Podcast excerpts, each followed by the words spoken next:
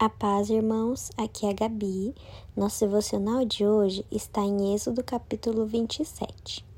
Esse capítulo detalha como deveria ser feito o altar do holocausto e o átrio do tabernáculo. Além disso, a importância de ter sempre azeite no tabernáculo.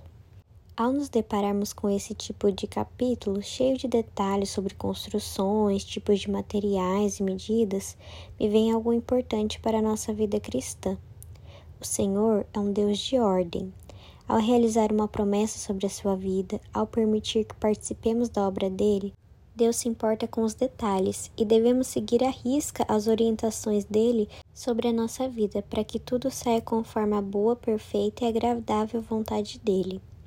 Por vezes tentamos seguir em partes aquilo que Deus nos pede e acabamos nos frustrando e perguntando o que aconteceu de errado mas seja nos sacrifícios como os que eram realizados no altar do holocausto, ou quando estamos nos preparando para entrar na presença de Deus, que era o que acontecia no átrio do tabernáculo, precisamos antes ter nosso terreno, ou seja, nossa vida, preparada como Deus nos pede.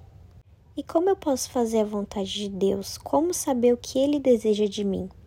Lendo a palavra do Senhor, seguindo-a com a ajuda do Espírito Santo. Assim como o candelabro no capítulo precisava sempre ter azeite e estar aceso, nós precisamos do Espírito Santo. Ele quem nos guia e nos dá discernimento sobre o querer de Deus para nós. Por isso, precisamos sempre buscá-lo continuamente, para que nossa chama nunca se apague diante do Senhor. Eu espero que reflitam sobre esse devocional. Que Deus os abençoe e até a próxima.